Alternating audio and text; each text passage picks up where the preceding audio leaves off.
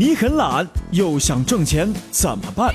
你很懒又想理财怎么办？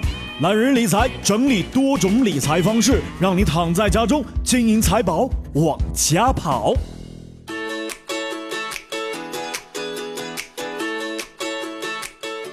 Hello，各位好，欢迎收听懒人理财，我是一楠。我们来说说现在呀，骗子很多，老人更容易受骗，快来教一下你的爸妈如何正确的理财。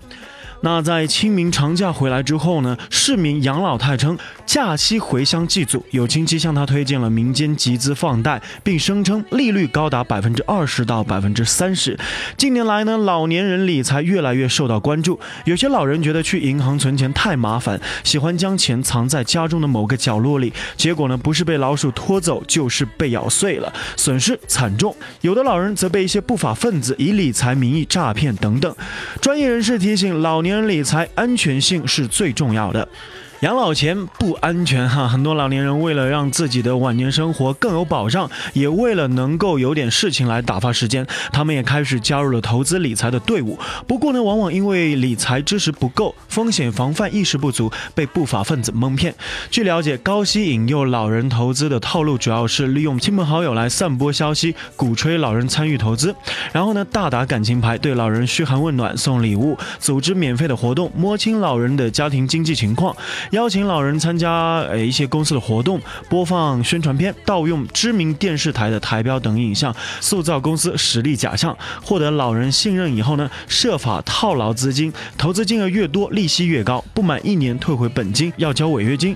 前几个月按时支付利息，雪球越滚越大，以后呢，随后便销声匿迹了。那像最近的这个新闻报道哈，呃，有的老人害怕被骗，真的把钱藏在家里的角落里啊。像四川的这个李大爷，将九千二百块钱放到了墙角的砖缝里面。今年三月十八号的时候拿出来，却发现被老鼠全部咬成了碎片。最后呢，经过银行工作人员帮忙，才换回了三千七百五十元的现金。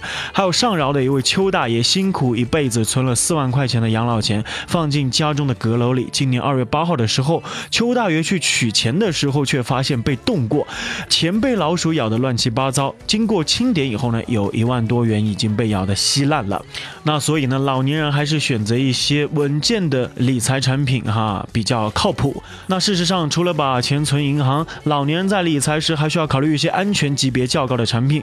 凭证式国债是稳健型的理财产品之一，其收益有保证，与定。期存款一样属于安全性极高的产品，国债利率虽然比同期存款利率高一点，但与其他产品相比收益比较低。其次呢是购买银行的理财产品，银行理财产品收益率显然要高于国债，同时呢银行理财产品期限相对较短，流动性也比国债强。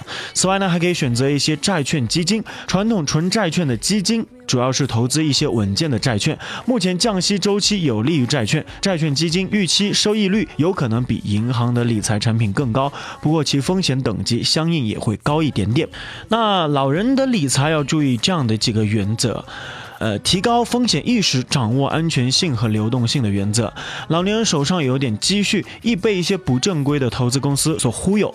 部分老年客户缺乏风险意识，经不起高收益的诱惑，转投这些不靠谱的理财，结果呢，往往是本金亏损。另外呢，去年股市红火，股票和一些基金净值大幅上涨，虽然赚钱效应比较明显，但是风险承受力低的老年客户其实并不适合股票和偏股型的基金投资。业内人士建议老。年人理财需要掌握安全性和流动性的原则。首先，理财产品收益与风险永远成正比，收益越高，风险就越大。在风险相同的前提下，可以选择收益较高的产品，而不是一味的追逐高收益。其次呢，理财要考虑到流动性。老年客户在退休以后呢，平时也会有一定的支出，有时还会有急需用钱的时候，因而呢，手上最好有一笔积蓄，不要一次性的全部买某一个理财产品，而应该错开分成几笔买入。不同期限的产品，这样的话，隔一两个月就有产品到期，以便资金回笼。否则呢，全部购买一个产品的话，万一中途要用钱，只能申请提前终止。但提前终止理财计划，有的会本金损失。更麻烦的是，大多数的银行理财产品不能够提前终止。好了，以上就是本期的懒人理财。如果想了解更多的理财知识，欢迎关注懒人理财的公众号。如果想听更多英男的节目，欢迎在喜马拉雅搜索 DJ 英男。一是独一无二的一，男是七彩。云南的南。我们下期不听不散拜拜。I do love you.